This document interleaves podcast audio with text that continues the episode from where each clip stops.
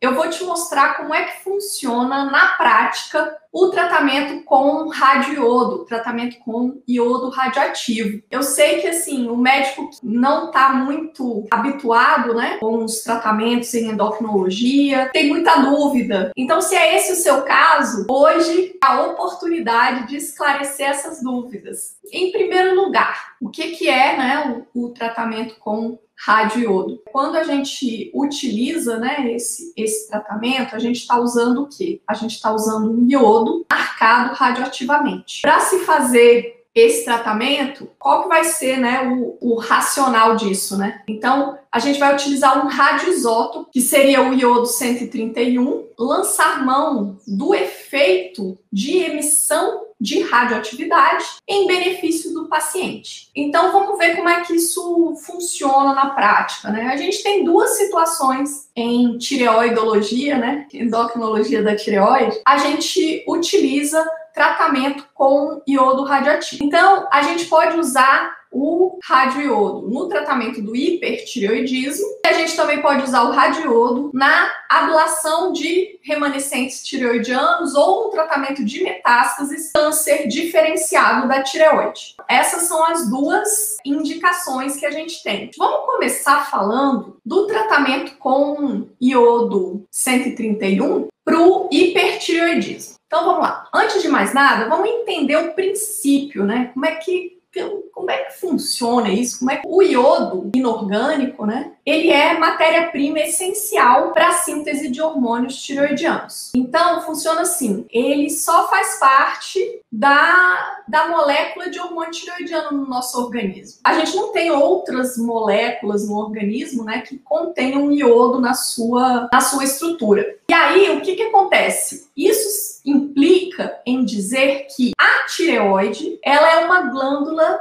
especializada em captar. Por quê? Porque ela precisa muito do iodo produzir os hormônios tireoidianos. Então, é assim, enquanto que os outros órgãos e tecidos, eles não precisam do iodo. Então, no nosso organismo, a gente tem as células foliculares, né, as células que a unidade funcional que formam o parênquima tireoidiano, elas têm um mecanismo de transporte ativo para captar o iodo para o seu interior. Enquanto que os demais tecidos, eles até recebem iodo, mas esse iodo entra passivamente, né? E da mesma forma que ele entra, ele sai. Na tireoide, não. Lá na tireoide tem um mecanismo de transporte ativo para captar. E uma vez que a célula folicular capta o iodo, ela já utiliza esse iodo para síntese de hormônios, né? E aí, então, como é, da onde que vem o iodo, né? O iodo ele vem da alimentação, ele vem da dieta. Na verdade, o iodo ele está presente no solo, né? E a gente tem solos que são mais ricos em iodo, solos que são mais pobres. O fato é que aqui no Brasil, para debelar essa questão de pouco iodo, né, no, no solo, então o que, que aconteceu? Regulamentação, né, do governo existe desde a década de 1960, né, em que o iodo é obrigatoriamente suplementado no sal de cozinha. Então o nosso sal, ele é iodado. Tanto aqui a população brasileira, ela recebe quantidade suficiente de iodo né, na alimentação, porque o iodo está ali no sal. Da alimentação, a gente vai absorver, né, o trato intestinal vai absorver né, o iodo elementar, o iodo inorgânico. Aí esse iodo vai circular né? Uma vez absorvido, ele vai circular. E aí, nos vários órgãos e tecidos, ele entra e sai, né? Passivamente. Mas lá na tireoide, não. A célula folicular capta ativamente. E aí, ela pega esse iodo e utiliza para para as etapas de síntese hormonal, né? Então, primeiro ela oxida, depois ela organifica, né? Para poder produzir os hormônios tireoidianos. E aí, quando a gente vai fazer um tratamento com iodo radioativo, o iodo radioativo ele vai fazer o mesmo caminho que o iodo da alimentação faz. Ele é administrado pela via oral, o iodo 131 é administrado pela via oral. E daí, ele vai ser absorvido, vai circular, vai chegar lá na tireoide e vai ser captado ativamente. E esse iodo é radiomarcado, né, que é, é radioativo, que é um radioisótopo, ele vai então sofrer os mesmos processos que o iodo inorgânico sofre. Ou seja, ele também vai funcionar como matéria-prima. A célula folicular não consegue discriminar o iodo inorgânico do iodo radioativo. Então, a célula folicular vai fazer a mesma coisa que ela faz com o iodo da dieta. Ela vai oxidar, vai organificar, ou seja, esse iodo é captado, concentra lá dentro da, da tireoide né, lá nas células é, foliculares, dentro dos folículos. E aí, o que, que vai acontecer? Uma vez que esse iodo concentra lá, e ele não vai para outros tecidos, né? Os outros órgãos, eles não têm essa habilidade de concentrar o iodo. Então, o iodo vai concentrar lá na tireoide. Uma vez que ele fica concentrado lá dentro, ele começa a emitir radioatividade. Essa radioatividade, ela vai promover destruição actínica do tecido tireoidiano. A radioatividade vai promover uma uma inflamação, né, um processo inflamatório que vai destruir as células foliculares tireoidianas. E aí, esse processo de inflamação, ele é seguido por fibrose. Se a gente ah, administrou um, um, iodo no paciente com hipertireoidismo, um controle da secreção hormonal, né, porque as células foliculares que estavam trabalhando loucamente, né, em hipertireoidismo, o que, que vai acontecer? Elas vão, elas vão sendo destruídas e à medida em que elas são destruídas, a produção hormonal vai caindo, né? Então a gente tem controle do hipertireoidismo tireoidismo. E além disso, a gente tem também uma retração do volume tireoidiano. Por quê? Porque o processo inflamatório é, é, seguido de fibrose, né? Ele é substituído por fibrose. Aí a fibrose, retração. Então, por isso, é, com o tratamento com iodo radioativo, a gente vai ter o controle do hipertireoidismo e também redução bócio, né? Redução do volume da tireoide, que estava aumentada, né, naquele contexto de hipertireoidismo pela doença de Graves. Então, o princípio é esse. Então, a gente tem um paciente com hipertireoidismo, a gente quer controlar o hipertireoidismo, a gente pode administrar o iodo radioativo. E aí, como que funciona isso? Como é um radioisótopo, esse tratamento é feito em centros de medicina nuclear, né, que são os locais que tem a condição a condicionar e oferecer tratamento com radioisótopo. Então, o paciente comparece até o centro de medicina nuclear e lá ele vai receber essa dose de iodo radioativo, que é um líquido, né? Um copinho. E aí o, o iodo radioativo vai fazer aquele trajeto que eu comentei e com isso, esse iodo que concentrou ali vai provocar né, eventos que vão culminar com o controle hormonal e também redução do volume da tireoide. O processo todo, ele leva tempo. Então não é assim, ah, tomei um radiodo hoje, amanhã eu, eu posso dosar meus hormônios porque eu já tô com a tireoide controlada. Por quê? Porque tem que acontecer tudo isso que eu falei. Radioatividade precisa induzir, né, uma inflamação, destruição das células foliculares, isso leva tempo. Então, em geral, o efeito do radiodo, ele não vai acontecer com menos que 30 dias, né, do tratamento. Em geral, assim, a gente vai precisar então de um tempo. É por isso que normalmente a gente orienta assim, ah, o paciente toma o iodo e aí, dali a um mês ou dali a 40 dias, é que ele vai fazer novas dosagens dos hormônios tiroidianos para verificar né, se houve controle. Às vezes isso pode demorar mais. Então, assim, o período né, que a gente considera de janela para resposta ao tratamento com radiodo é de até seis meses, né? Mas o prazo mínimo seria de pelo menos três, quatro semanas, né? Não antes disso, a gente vai ver um controle do hipertireoidismo. Na doença de Graves, como que a gente pode fazer esse tratamento? Né? Que dose de iodo que a gente dá para tratar a doença de Graves? A gente tem duas possibilidades. A gente pode usar uma dose fixa, ou o Centro de Medicina Nuclear utiliza uma dose fixa, ou então faz o cálculo da dose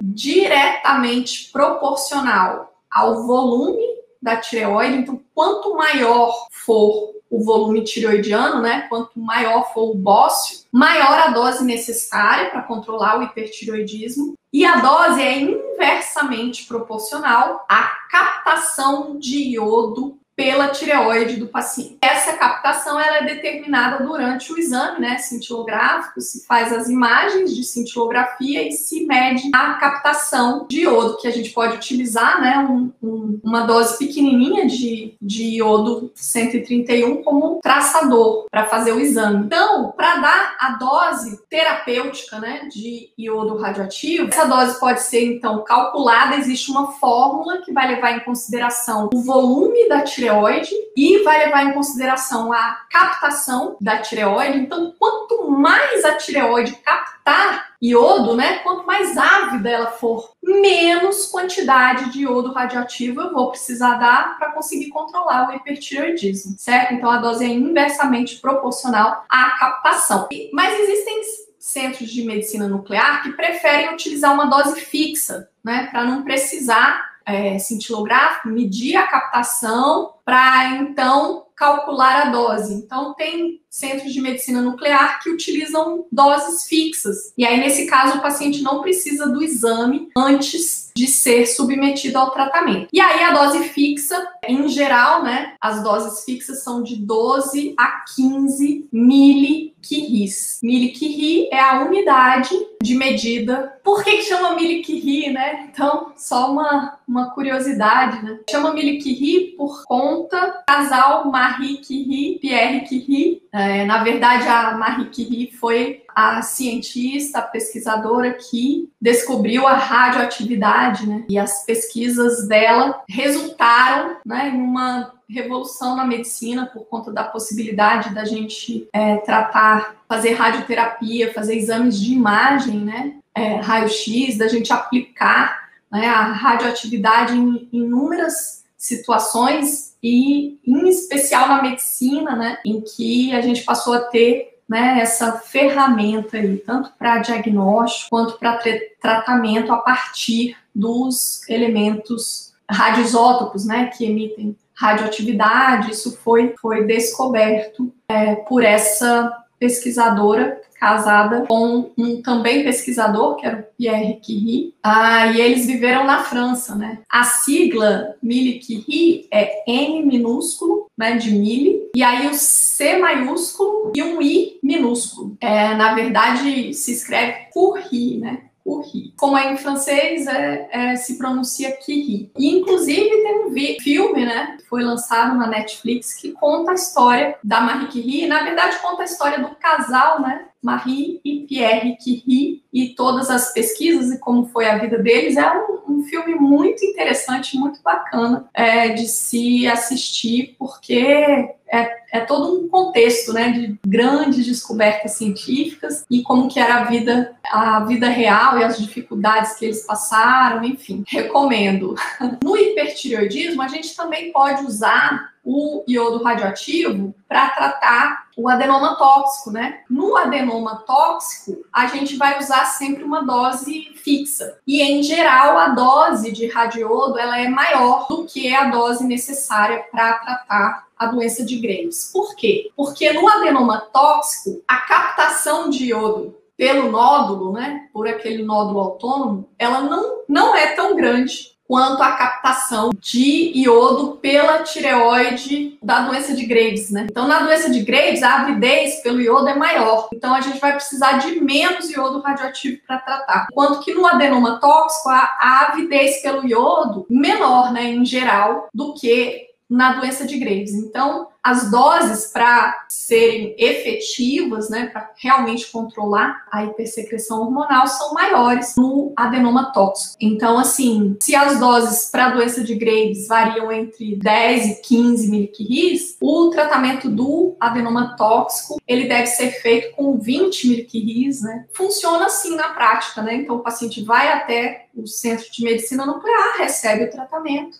volta para casa. E aí ele fica em casa e vai observar. Aí a gente tem que aguardar o, as semanas para que a gente possa então checar a função tiroidiana e verificar se o tratamento foi eficiente. Muito bem, é assim que funciona no hipertireoidismo. Agora, como é que funciona no câncer diferenciado da tireoide? Aqui é o seguinte: no câncer diferenciado, a gente usa no pós-operatório, depois da tireoidectomia. Então, não existe, não, não tem um tratamento para a gente usar iodo radioativo no câncer de tireoide se o paciente tem tireoide. É sempre depois da tireoidectomia. Por quê? Vamos lá. Vamos ver o princípio aqui. Aqui é o seguinte: o paciente, ele, câncer de tireoide, ele foi operado. E aí, o que, que pode acontecer, né? Ele pode ter remanescentes, né, de, de tireoide, ou eventualmente metástases. Já no momento do diagnóstico, ele pode ter metástases cervicais ou à distância. Quando ele já fez a tireoidectomia, se a gente dá o iodo radioativo, veja bem, ele não tem tireoide mais. Então, o iodo radioativo vai circular, só vai ser captado por células que tenham a, a habilidade de captar iodo, ou seja, só por células remanescentes de tireoide, se ele tiver remanescentes no leito tireoidiano, ou células é, tumorais né? Então, se ele tiver uma metástase, se ele tiver um, um remanescente tumoral né, no leito, ou se ele tiver um implante né, em linfonodos ou à distância, essas células aí, apesar de elas serem células tumorais, no câncer de tireoide, é, por isso que eles chamam câncer diferenciado da tireoide. Né? O que, que a gente tem? A gente tem células tumorais que preservam as características da célula folicular normal. Então, essas células células, elas costumam ter a habilidade de captar o iodo. Então, o que, que vai acontecer? Se ele não tem tireoide mais, ele, a, o, o iodo não vai, não vai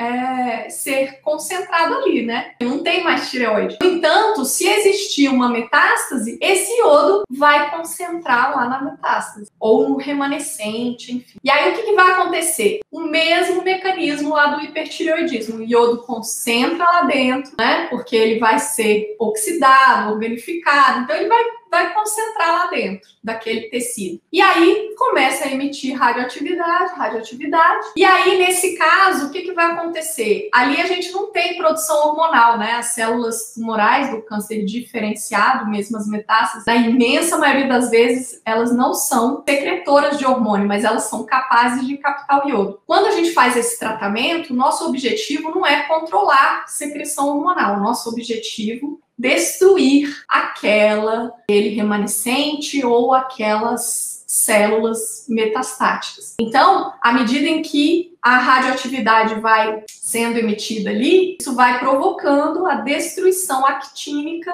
daquele tecido. E aí, o que, que acontece? Como aqui no câncer de tireoide, a gente vai ter células que não são células ávidas pelo iodo, né? É diferente de um paciente com hipertireoidismo, ele tá com doença de Graves, as células foliculares estão doidinhas, né? Então, assim, qualquer moléculazinha de iodo que a 10 quilômetros, ela tá tá captando. Aqui não. Aqui a gente tem um paciente que já nem tem tireoide mais e que as células, né, metastáticas ou remanescentes, enfim, essas células elas são capazes de captar o iodo, mas não é com essa avidez toda. Então, por essa razão, na ablação, né, no câncer de tireoide, a gente vai precisar de doses maiores. E aí, o que, que vai acontecer? Então, no câncer tireoide, a gente vai usar pelo menos 30 miliquiris de, de iodo quando a gente vai fazer, né? Então, o, o tratamento com o iodo radioativo a dose de 30 ou a dose de 50, que também é praticada, essas duas doses, é, o paciente não precisa ser internado, porque a quantidade de radiação que é emitida ali é, não oferece risco né, a outras pessoas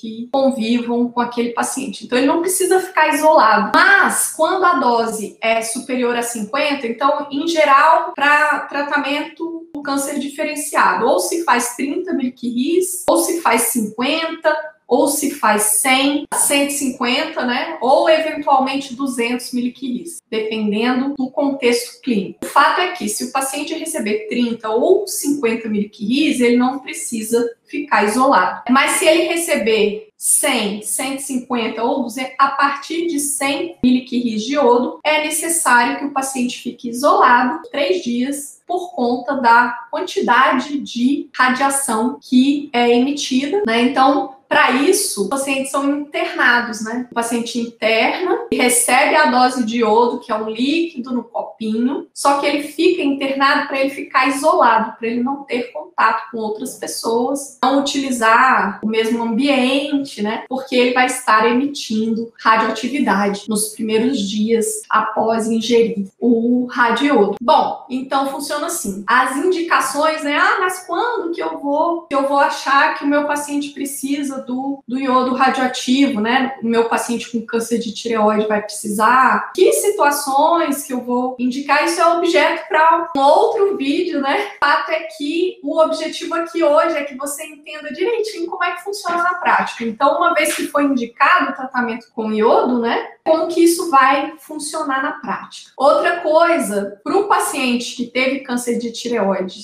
ser submetido ao tratamento com radiodo, ele vai precisar é, pelo fato dessas células né, serem células pouco ávidas né, pelo iodo, a gente tem que estimular, a gente tem que promover uma habilidade para essas células. Diferente lá do hipertireoidismo, porque lá no hipertireoidismo as células são doidas pelo iodo. Então a gente não tem essa preocupação. Mas aqui no câncer diferenciado, o paciente já nem tem tireoide mais. E as células que a gente quer captem iodo, elas não têm nenhuma avidez, né? Elas são capazes de captar, mas elas não têm nenhuma avidez. Então a gente precisa otimizar essa captação. Então, no câncer diferenciado de tireoide, o paciente precisa de níveis de TSH elevados. Por quê? Porque o TSH é um hormônio que estimula a célula folicular a captar iodo. Então, se existir uma célula remanescente, célula tumoral ou célula metastática, é, se os níveis de TSH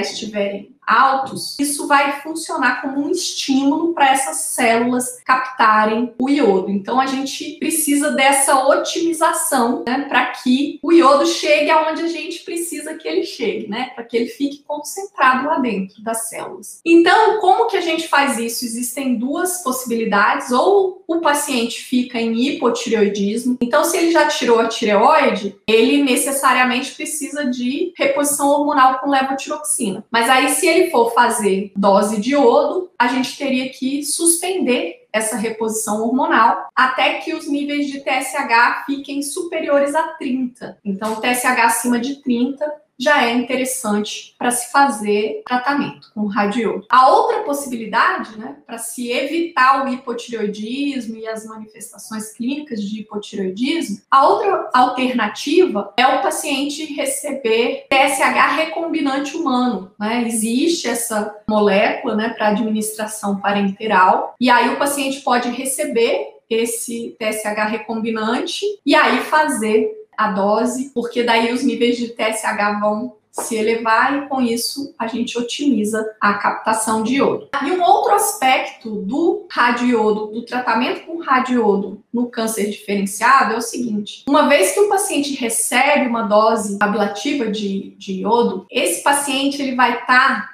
uma grande quantidade de, de iodo circulando, e aí esse iodo radioativo vai se concentrar caso existam né, células capazes de captar iodo, essas, esse iodo vai se concentrar lá. E essa é uma ótima oportunidade da gente colocar o paciente no aparelho de cintilografia para verificar existe a captação em algum ponto. Isso significa o quê? Significa que a gente tem a oportunidade de saber se o paciente tem metástases ou não e se as metástases captaram o, o iodo. Por quê? Porque se ele acabou de receber uma alta de iodo, essa dose de iodo ela funciona como um traçador. Só que um, um traçador muito mais potente, né? Porque a dose traçadora, quando a gente vai fazer cintilografia, quando a gente vai fazer exame, e aí esse paciente recebeu uma dose alta, porque a dose tinha um outro objetivo, que era um tratamento. Só que aí a gente aproveita a oportunidade, coloca o paciente lá no aparelho, que aí a gente tem a oportunidade de saber o que está acontecendo ali, né? Se existe metástase ou não, qual a extensão disso, né? Ou se o paciente tem apenas remanescentes tireoidianos mais ali, pós-tireoidectomia, né, de células não tumorais, enfim. Então, isso serve para a gente poder estadiar o paciente com uma, uma informação de que, ah, não, é, esse paciente eu achava que ele não tinha nenhuma metástase, né, mas ele teve indicação para receber o, o iodo, e aí nesse exame pós-administração do iodo, eu vi que, de fato, ele não tem nenhuma metástase, então, beleza, eu confirmo o meu estadiamento. Ou, por outro lado, se aparecer algum foco, né, de captação de iodo ali, eu reestadio o meu paciente. Se aparece, né, uma, uma metástase que eu desconhecia, eu tenho, então, a oportunidade de reestadiar. Lembrando que aquilo ali, se aparecer alguma metástase, aquela metástase já foi tratada, porque aquele iodo radioativo concentrou ali, que você viu na, na imagem, ele vai começar a atuar né, nas próximas semanas e meses, é, com o objetivo de promover a, a destruição actínica daquelas células ali. Tratamento, você não precisa fazer mais nenhum, que você já fez. Mas isso é importante para você estadiar e redefinir com mais clareza o risco, né? Do paciente é, nesse momento, o risco de, de recidiva. E esse exame a gente, a gente chama de pesquisa de corpo inteiro, né? Esse exame cintilográfico que a, analisa se existe alguma captação em algum ponto do organismo do paciente, a gente chama isso de pesquisa de corpo inteiro. E nesse contexto aqui, a gente vai chamar de é, PCI, né, da sigla pesquisa de corpo inteiro, PCI pós-dose, porque foi depois do paciente receber uma dose radiodo, né, uma dose terapêutica, uma dose ablativa. É assim que funciona. Você conhecendo, né, esse toda essa essa dinâmica, fica bem mais fácil compreender como que você deve conduzir os seus pacientes ou você precisa encaminhar o seu paciente, mas você encaminha de uma forma muito mais consciente, muito mais segura. E se você receber esse paciente de volta, você fica situado, você entende, você sabe né? O que, que foi feito para ele, como que foi feito. É outra vida, né? É outra forma de você abordar o seu, o seu doente quando você conhece aquilo que você está fazendo.